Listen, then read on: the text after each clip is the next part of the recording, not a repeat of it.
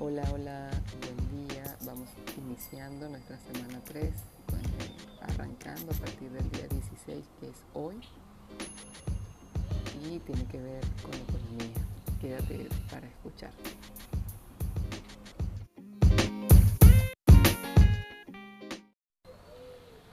Semana 3, economía. Ahora empiezan siete días en los que nos meteremos de lleno con la economía. Es una etapa de crecimiento y expansión y la energía estará más, dirigida a tener más objetividad en los asuntos prácticos. La acción, el conocimiento y la responsabilidad de ordenar nuestros números se unen en estos días. La inteligencia financiera es la suma de entender y comprender tu economía, tener el conocimiento, las habilidades y herramientas para gestionarlas, contar con la actitud económica que te ayude a tener más, a tener una economía sana. El objetivo de esta semana es que tengas herramientas para poner en orden tu dinero. ¿Te apetece? Pues vamos allá. Cosas para tener en cuenta. Primero, cada persona tiene una realidad económica y por lo tanto una forma única de gestionar su dinero.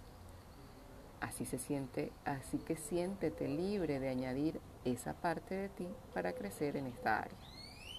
Segundo, pon en marcha tu creatividad.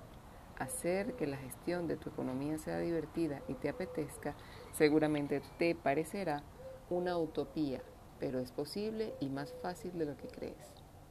Tercero, en estas dos semanas anteriores habrás descubierto cosas sobre el dinero que te han sorprendido y puede que ahora tengas una visión diferente a la que tenías cuando empezaste. Así que ya sabes que es posible transformar la actitud que tienes hacia tus números si te está impidiendo disfrutar de ellos. Cuarto, y sobre todo, date permiso para abrazar tu economía tal y como es. Es sano aceptar y construir desde el amor y no desde el miedo. Recuerda que la abundancia ama el orden, el orden alineado contigo, tus valores y tu esencia.